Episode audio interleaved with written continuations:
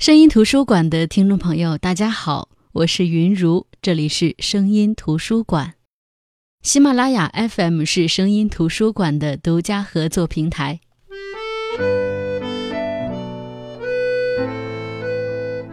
微博上有一个团体特别火，他们做了一个节目，叫“歪国人研究协会”。这个团体是北大留学生的团体，那这个节目呢，就是他们在中国生活的一个表现方式。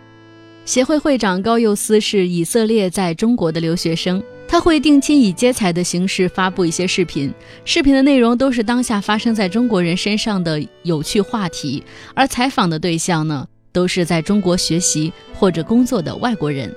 比如之前他们会有一些特别好玩的话题，像外国人玩嗨中国高科技以后，外国人喜欢中国的哪些零食？自从这群外国人发表情包上瘾以后。外国人也入了美颜神器的坑，每一期的名字都会特别的吸引我，因为我真的特别想知道我们喜欢的这些东西，或者说我们的生活习惯，在老外的眼里是什么样的，或者我们又在怎么样的情况下潜移默化的影响了老外。当然，这种关注也源于我偶然看到的一个分享，就是采访在中国生活的外国人，如果他们想回国的话，最想带回去的生活方式有哪些？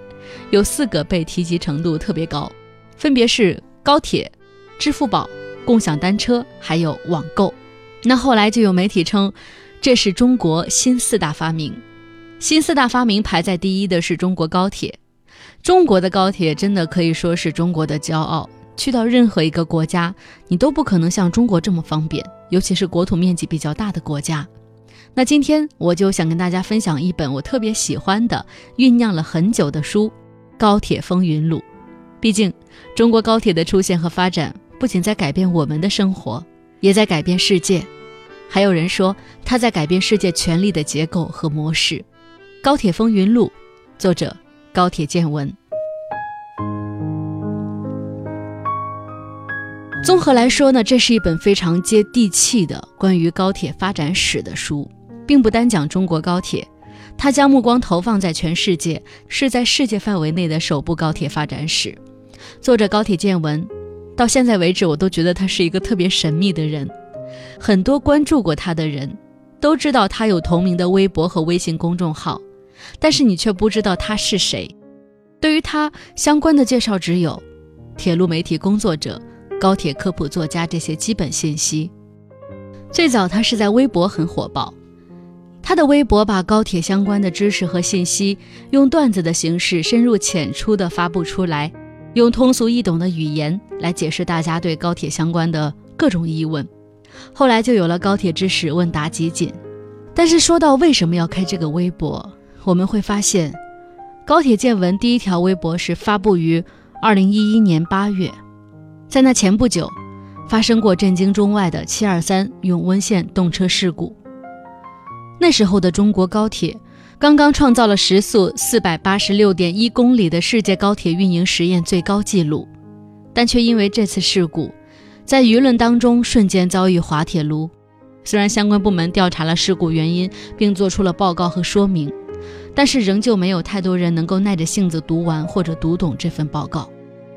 于是，高铁见闻作为铁路工作者就突发奇想，想在微博上跟大家交流一下高铁的问题。慢慢的，他和听众之间的回答就成了知识的哺育和反哺，后来就有了关于高铁的几本书。《高铁风云录》这本书，我觉得特别好的一点就在于，它讲高铁的发展沿革和中国高铁的起步发展，从而构成了一部高铁史。因为虽然在一百年后的今天，我们可以很骄傲地说，中国现在向美国输出了铁路技术。但在一百年前，铁路技术掌握在美国手中。那时候，中国向美国输出的是铁路劳工，因为高铁的基础是铁路，铁路的前提是交通变革。在这点上，我觉得书中说的特别好。高铁见闻在这本书第一页上就讲到，要讲高铁的历史，必须先从世界历史讲起。为什么？因为虽然衣食住行并称。但其实衣食住是一个层次，它们满足人们生存的基本需要，而行是另外一个层次。人类活动范围的大小直接决定着人类思考的高度，交通工具的变革还会直接导致世界格局的变化。民族的兴衰、大国的变迁都与之息息相关。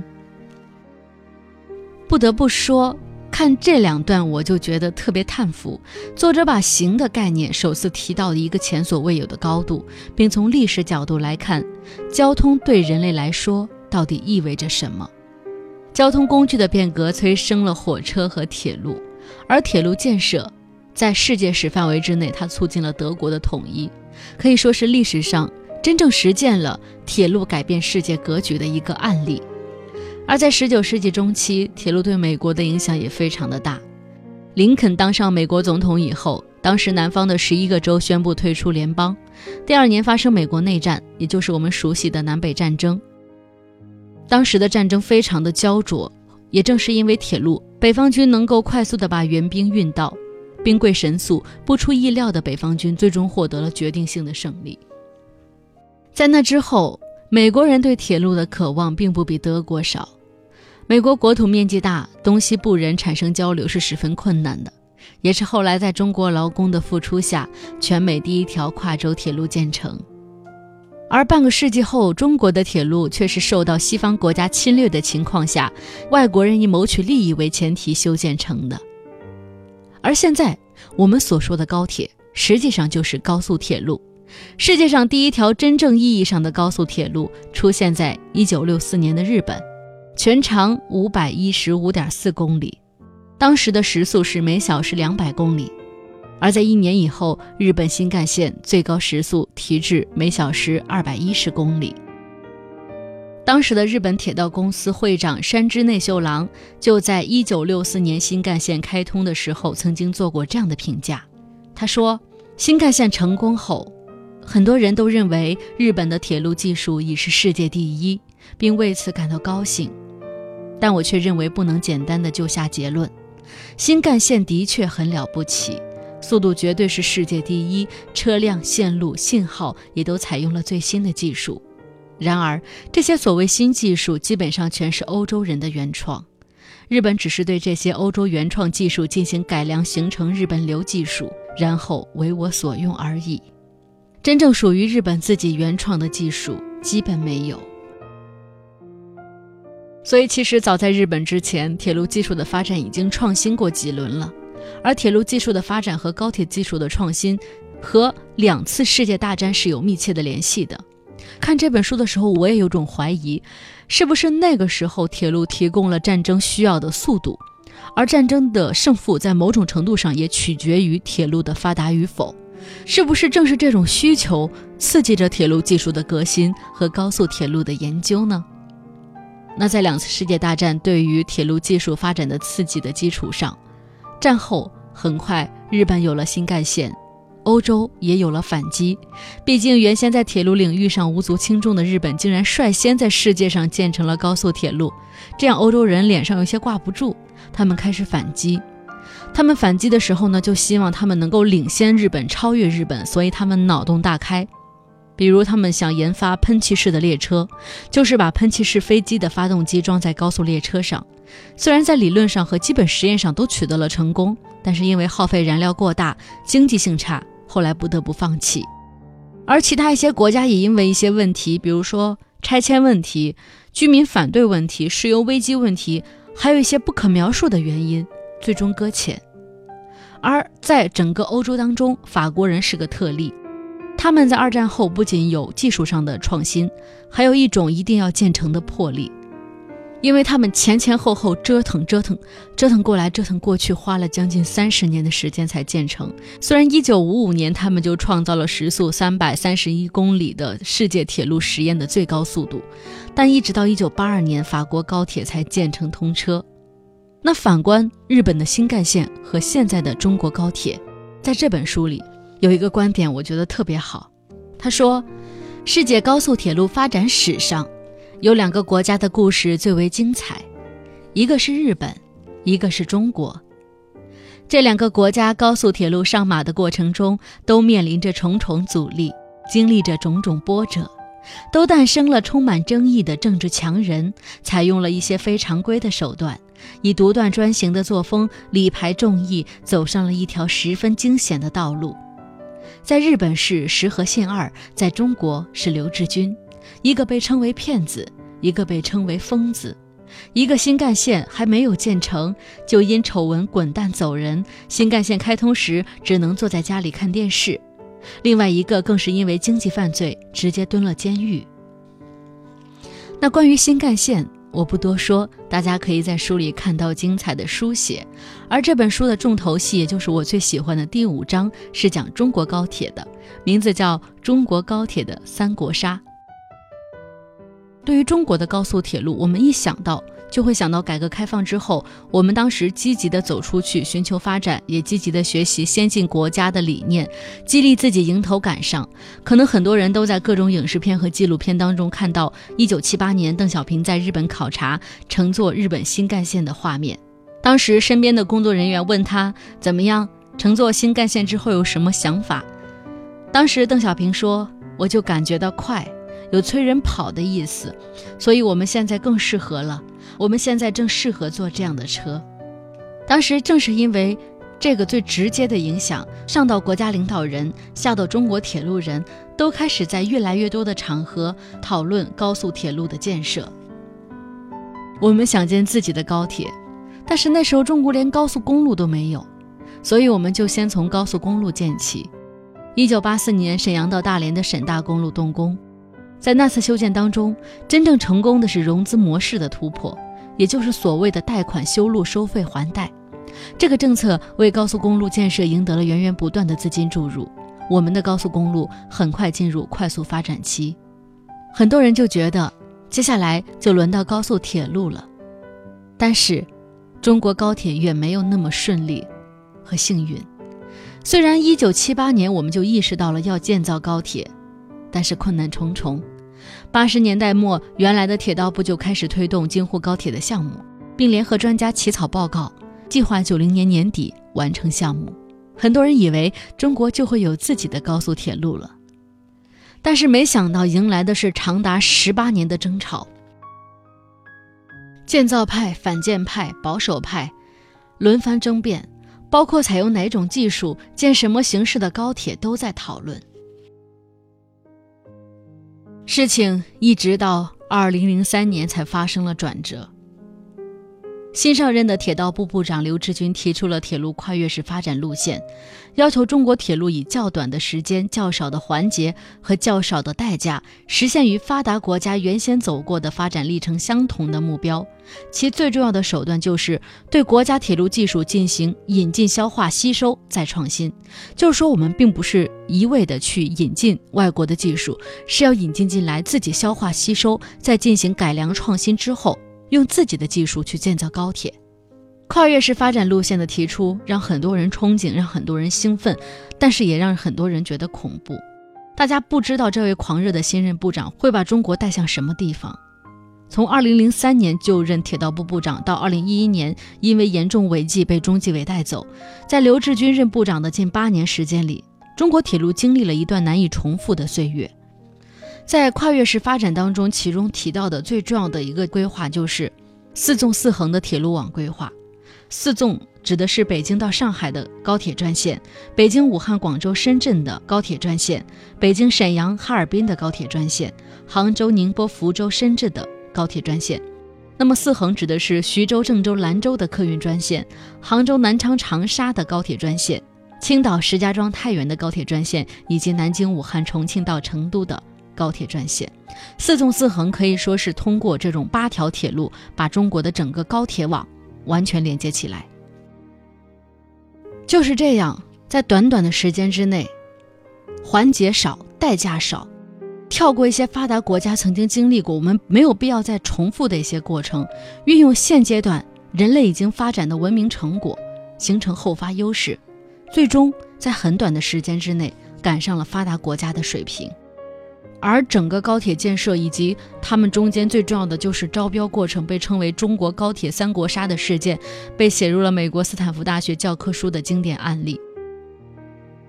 二零零四年的时候，当时铁道部委托一个招标公司为这次中国的高铁项目进行招标，但是当时他提出了两个条件，第一个就是投标的企业必须是中国企业。像当时拥有这种高铁技术的，像西门子呀、庞巴迪呀、阿尔斯通以及美国的高铁制造企业，本来想的是直接参与投标，但是这个条件直接把他们挡在了门外。第二就是中国的企业不可能随便投，因为你必须要先拥有成熟的技术，或者说是有成熟技术的外国企业的支持。这下又把中华之星、蓝箭这些国产动车组挡在了门外，因为铁道部的真正目的就是引进国外的先进技术。所以说，这次招标明确了三个原则：第一个就是关键技术必须转让；第二个就是价格必须低；第三个就是必须使用中国品牌。而决定技术引进能够成功的一个重要因素，就是铁道部当时是指定了两家企业能够技术引进，一个是南车集团的四方机车车辆股份有限公司，一家是北车的长春客车股份有限公司。这个被称为战略买家。当时像西门子、阿尔斯通这些企业都明白，这次招标虽然只有一百四十列动车组的订单，但当时一百四十列动车对他们而言已经是天量。况且以后中国的高铁是什么样的？中国的市场大到没有任何一个高铁企业可以忽略掉，所以他们要进入中国高铁市场，就只能找合作伙伴，对象只有俩，一个是南车四方，一个是北车长客，二对四，中国这两家企业是占据了绝对的战略优势。那么铁道部还要求投标前，国外厂商必须和中国国内的机车车辆企业签订完善的技术转让合同，如果没有做到这一点，就取消资格。更狠的是，铁道部当时还设置了一个考核环节，叫做技术转让实施评价。考察对象是中国的投标企业，裁判是铁道部成立的动车组联合办公室。就是虽然你中标了，但是我铁道部可以先不付钱，然后国外企业要作为老师向国内企业传授技艺，然后我这考核组不考核外国企业教的怎么样，我只考核国内企业学的怎么样。只要是国内企业没学好，那我就不付钱。实话说，这些规定确实有点霸道了。因为国外企业不但要全心教，你还怕遇到笨学生。如果遇到笨学生，你的钱一样打水漂。所以这些外国企业只能把自己压箱底儿的活儿全拿出来了。当时最经典的案例就是南方四车和日本的一个大联合，日本的企业组成了日本企业联合体，和中方进行谈判，因为他们当时也不想转让技术。但是呢，又想获得利益，所以呢，双方都是摸着石头过河，不知道对方的底线究竟在哪儿。那谈判到底有多艰苦呢？书中这点有提到一个特别有名的事件，叫“中国代表摔杯震日事件”，跟大家来读一下这一段。在采访当中，当时南车四方具体负责谈判的工作某军，因为此军不愿意透露姓名，故在此隐去，讲了三个细节。第一个细节。当时此军三十多岁，而日本参与者都是五六十岁的人。某次具体的谈判颇不顺利，某日本企业代表表示无法接受其中的某条件，威胁要退出谈判，起身欲离开。此军竟然起身将茶杯摔在了地上，告诉此日本代表，如果他今天从这个门走出去，就永远不要回来。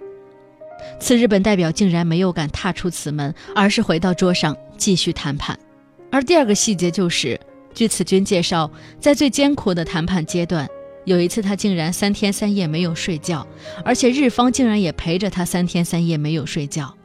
他们正谈着，突然发现进行不下去了，因为发现翻译趴在那里睡着了。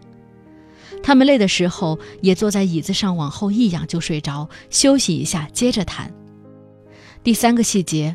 为了做好这次投标工作。他在酒店办公的房间准备了四台打印机和复印机，就怕万一出点什么问题。但是就在此前一天，已经连续多日无休止工作的四台机器竟然全部烧毁了，搞得他们非常被动，又找来其他机器来打印投标文件。而另外的阿尔斯通，他当时脚踏两只船，一面跟四方谈，一面跟常客谈。当时四方的首选谈判对象是川崎重工，是日本的企业。他们跟阿尔斯通谈，主要是为了给日本企业施压。而北方常客的首选谈判对象是西门子，给西门子施压也是他们跟阿尔斯通接触谈判的重要目的之一。谁知道当时西门子就觉得自己是胜券在握，坚持不让步。所以在离投标截止日期只有半个月时间左右之后，北方常客和阿尔斯通的谈判突然加速，并最终在投标截止日期前完成了全部的谈判工作。在这里就觉得，在谈判场上风云变化可能是家常便饭。处在主动位置，要知道找好备胎；处在绝佳位置上，也要懂得不得意忘形，以免被人取代。所以有人就说，整个中国高铁技术引进的过程，就像曾在中国风靡一时的棋牌游戏《三国杀》一样，出招接招，见招拆招。通过两次招标，中国企业在铁道部的统筹下，捏成了一个拳头，成功获得了日本、法国、德国的高铁技术。有人说，到底哪一年是中国的高铁元年？是二零零三年铁道部开始规划修建高铁，还是二零零八年中国第一条时速三百五十公里的高速铁路京津城际正式开通运营呢？我们作为老百姓来说，享受到了高铁的所有便利，不光是方便了我们的出行，也带动了高铁所经过地方的经济发展。在这本书里就有说到，说很多原先不在规划当中的铁路被地方政府提出来，很多地方领导纷纷到北京拜访铁道部，希望高速铁路路线能够修到自己的地域。铁道部当然非常乐于见到这些事情的发生。当时刘志军还积极推动建立省部合作的机制，把原先就对基础设施建设十分热衷的地方政府拉入到高速铁路建设的高潮当中，所以改变了铁路建设。仅仅是靠中央政府或者说是企业投资的局面，这也就从根本上扭转了高速铁路建设资金不足的问题。高铁的速度、稳定性、舒适度、价格，其实都是高铁体验的一个维度。中国高铁的稳定性很好。曾经有一个外国人在乘坐中国高铁的时候，在窗户上放了一个硬币，三十秒之内，硬币纹丝不动。但是，同样作为高铁大国的意大利。他们的高铁的舒适度就比我们的要好，所以在我们高铁走出去的过程当中，我们会发现，并不见得是速度越快就越好。就像我们的总理走到哪儿都喜欢推销我们中国的高铁，因为它真的好。但是很可能你走到印尼，印尼会说：“我只需要时速二百五十公里的高铁，我不要速度那么快的，能不能给我便宜一点儿？”因此，在国际市场上，物美价廉，性价比高。才是王道。